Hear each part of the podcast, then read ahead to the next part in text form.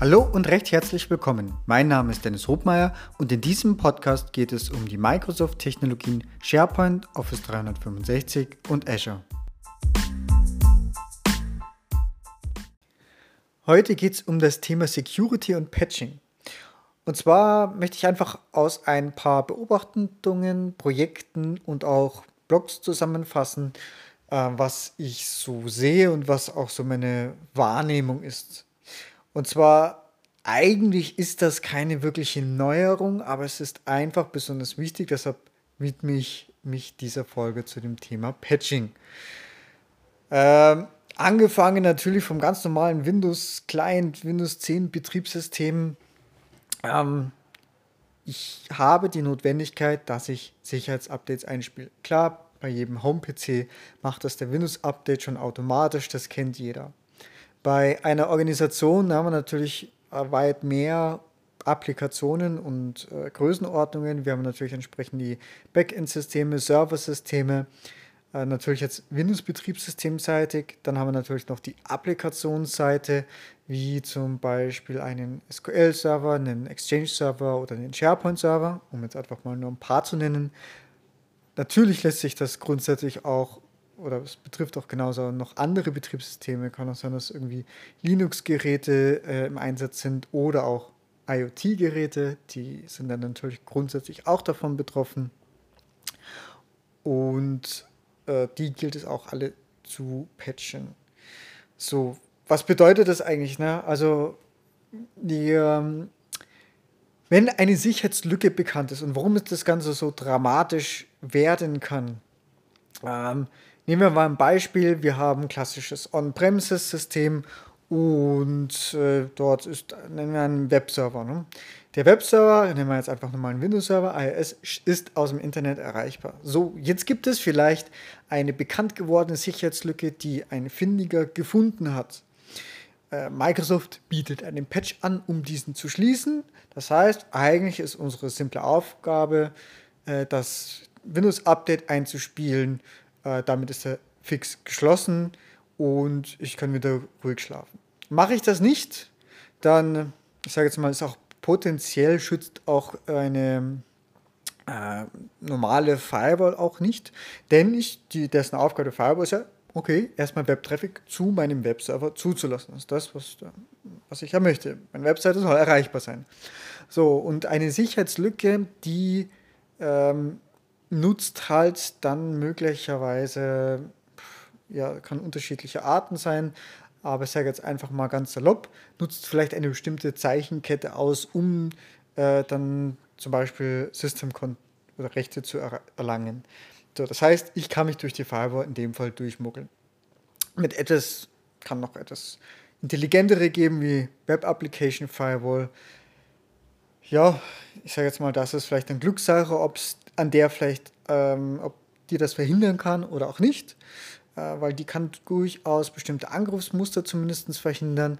Aber ich bin auf sicherlich gut beraten, wenn ich auf einfach mal die Lücke, die bekannt ist, ne, äh, einfach meine Hintertür, die gerade sperrangelweit offen ist, dass ich die vielleicht schließe und ein Schloss vorhänge, ne, dass da keiner mehr äh, vorbeikommt. So. Äh, bei On-Premises-Sicht gibt es natürlich äh, den Windows Update Server, den Vesus. Der ist auch schon im Prinzip uralt, ist kostenlos, kann man verwenden, hat auch sowas wie ein äh, Up- und Downstream-Server, das heißt, man kann auch die Patches verteilen äh, mit einem zentralen Management. Äh, der reportet mit den entsprechenden Status. Ich kann es in Gruppen noch verteilen. Wer, was weiß ich, Pilotgruppe, kriegt es eine Woche vorher, wartet es erstmal ab, ob das sauber durchläuft.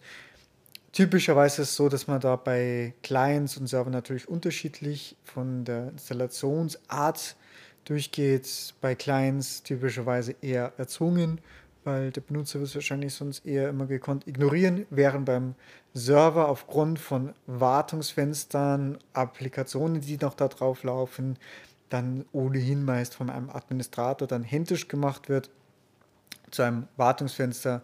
Das heißt, ähm, jetzt am Abend wäre gerade ein guter Zeitpunkt oder am Wochenende für den äh, stark jetzt mal für den IT-Admin, um das mal durchzupatchen, durchzustarten, schauen, ob die Applikation hinterher noch funktioniert oder Windows mal einen kurzen Test. und fertig, damit das System wieder soweit geschützt ist.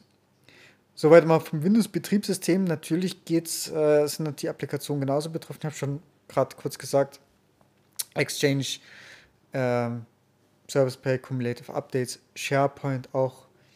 Ähm, he heißt es jetzt eigentlich Cumulative Update, heißt auch Cumulative Update CU. Mittlerweile auch monatlich. Muss man halt natürlich mal schauen, ist da auch Security-technisch was dabei oder sind es nur irgendwie sonst Fixes. Also man vorher lesen ist immer eine ganz gute Geschichte.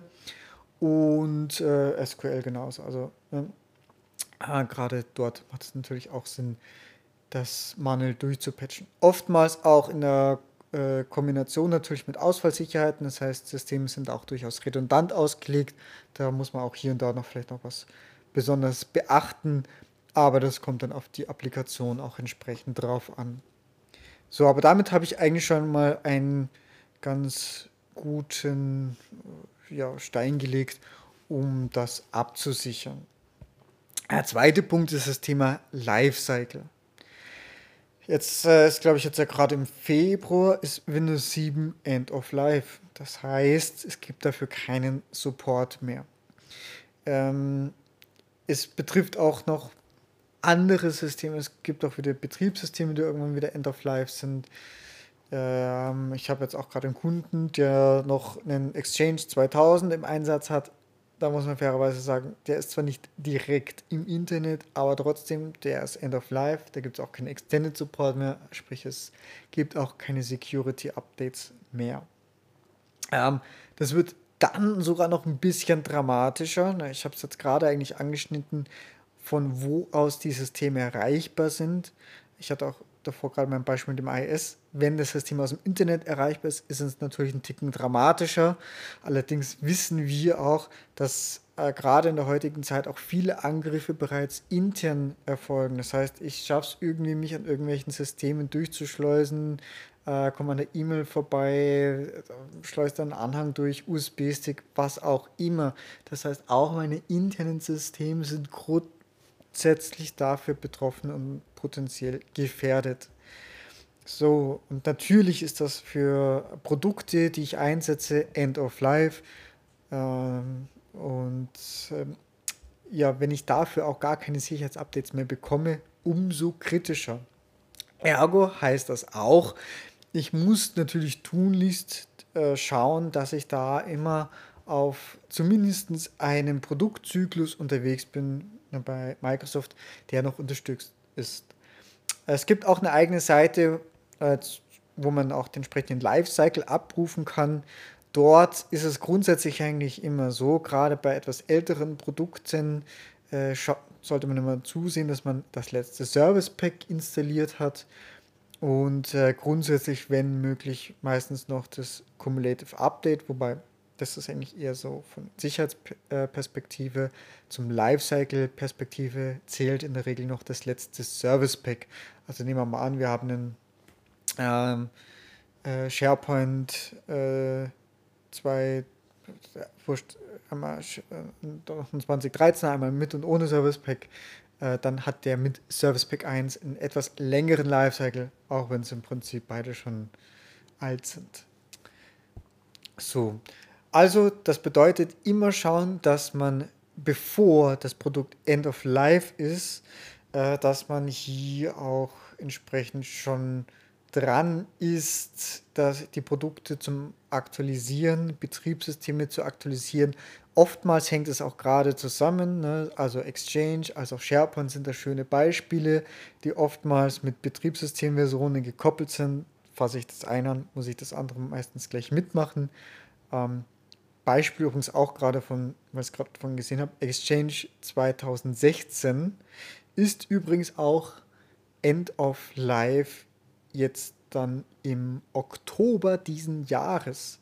Das ist insofern auch spannend, weil auch der Hybrid Configuration Wizard oder wenn ich Hybrid gehe mit Office 365, dann äh, darf ich einen Exchange 2016 lizenzieren äh, als eine sogenannte Hybrid-Lizenz einspielen, falls ich noch ältere Exchange-Systeme habe, um mich da entsprechend an die Cloud anzubinden.